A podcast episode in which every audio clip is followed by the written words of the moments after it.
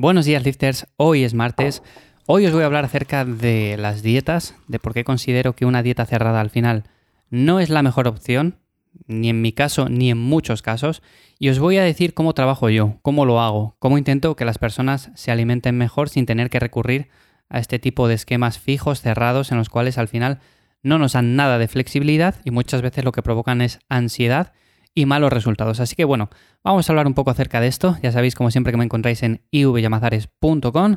Ahí os he hecho una mano para ganar músculo, perder grasa y, en definitiva, entrenar mejor. Cualquier cosa, me encontráis ahí, también en Instagram, en arroba ivyamazares. Así que sin más, Vamos a hablar de esto. Como digo, el tema de las dietas. A mí no me gusta hacer dietas cerradas. De hecho, cuando alguien me pregunta siempre que cómo trabajo, que cómo hago los entrenamientos y demás, pues yo siempre digo lo mismo. A ver, yo no te voy a hacer una dieta en la cual te diga, tienes que comer esto por la mañana, esto al mediodía, esto por la tarde y luego esta cena. No te voy a dar platos, no te voy a dar menús. Te voy a decir más o menos los rangos de macros en los que tienes que moverte y a partir de ahí tú puedes elegir tus propios alimentos. Es cierto que esto en un principio puede resultar más complicado que el hecho de que yo te dé, por ejemplo, unos platos ya preestablecidos con unas cantidades de alimentos en concreto. Pero da igual, porque a largo plazo esto te enseña a alimentarte, te enseña a hacer buenas elecciones. De nada me sirve darte una dieta en la cual a las cuatro semanas, a los dos meses, estés cansado ya de los mismos platos, necesites cambiarlos y no sepas hacer elecciones por ti mismo, no sepas hacer, por así decirlo, una dieta por ti mismo. La palabra dieta a mí no me gusta nada, pero bueno, voy a decir dieta porque no sé cómo decirlo sino, pero bueno, dieta, menú, como queramos llamarlo. Entonces, en ese sentido a mí no me gusta nada y lo que intento es que las personas vayan aprendiendo por su propia cuenta, no solamente al tema de entrenar, a hacer bien los ejercicios, a progresar, a hacer los ajustes oportunos. Esto es importante, pero no solamente esto, sino también el tema de la alimentación. O sea, ir al supermercado y decir, pues hoy no me apetece esto, me apetece esto, o voy a comprar esto otro porque me apetece hacer una comida diferente.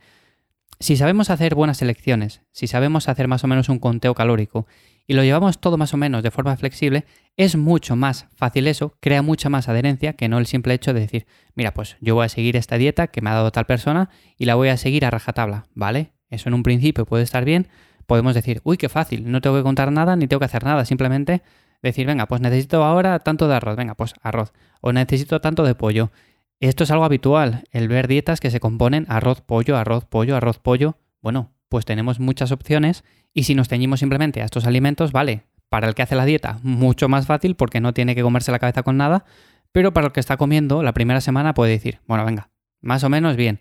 La segunda se empezará a cansar y a la tercera lo mandará todo un poco a la mierda porque dirá, oye, yo no puedo estar comiendo continuamente arroz y pollo.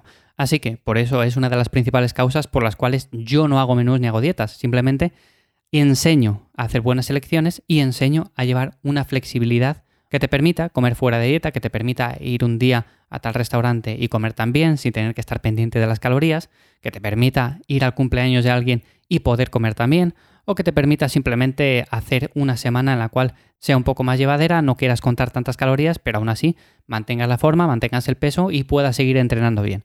Así que esta es una de las principales causas por las cuales a mí las dietas cerradas no me gustan y considero que son algo malo para la gran mayoría. Es cierto que hay casos puntuales que puede venir bien porque si no sería un Cristo y de esta manera vamos a tener todo un poco más por la mano, ¿no? Y otra cosa que también me suelen preguntar bastante es el tema de los resultados. Si haciendo dietas un poco más flexibles, los resultados van a ser los mismos. No es que vayan a ser los mismos, sino que van a ser incluso mejores, porque vamos a tener mucha más motivación. Si yo después de un entrenamiento de pierna, en el cual estoy agotadísimo, cansado. Digo, mira, hoy me apetece meterme un plato de, yo qué sé, lo que sea. El plato que más os guste, imaginároslo. Bueno, pues es mucho mejor eso, sabiendo la cantidad que tienes que comer, sabiendo lo que te tienes que poner en el plato, de qué lo tienes que acompañar. Si vas aprendiendo todo esto, va a ser mucho mejor que no que digas, hoy estoy cansado, ha sido un entrenamiento muy demandante, la verdad que no tengo ganas de nada, y ahora encima este me ha puesto que tengo que comer, yo qué sé, lo que os decía antes, arroz y pollo, o merluza con lo que sea. Bueno, pues no motiva, no motiva, cansa y al final los resultados son peores sencillamente porque ya estamos pensando en la comida de después y ya estamos diciendo, Buah, es que esto, esto cómo voy a mantenerlo a largo plazo, si es que es insostenible.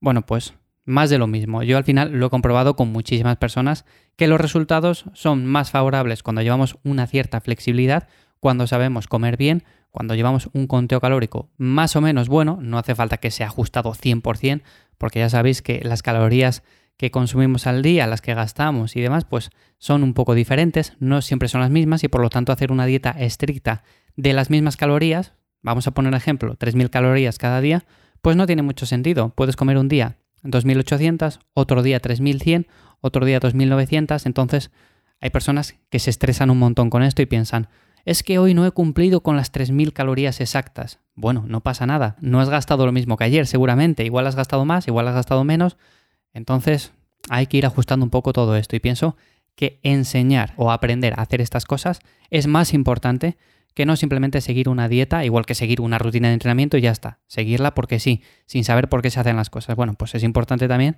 saber por qué estamos haciendo eso y cómo estamos progresando.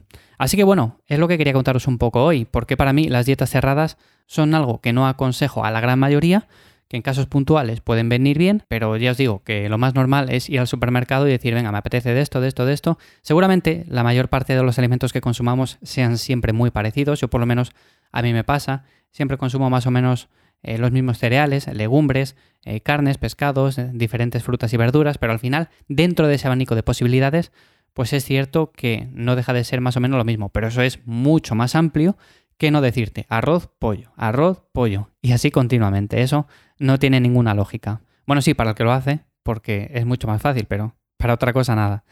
Así que nada, comentarme también vuestra opinión acerca de esto. Ya sabéis que me encontráis también en Instagram, en arroba ivyamazares, o si no, en ivyamazares.com. Ahí para cualquier cosa me contactáis y hablamos un poco. Nos escuchamos mañana miércoles. Chao.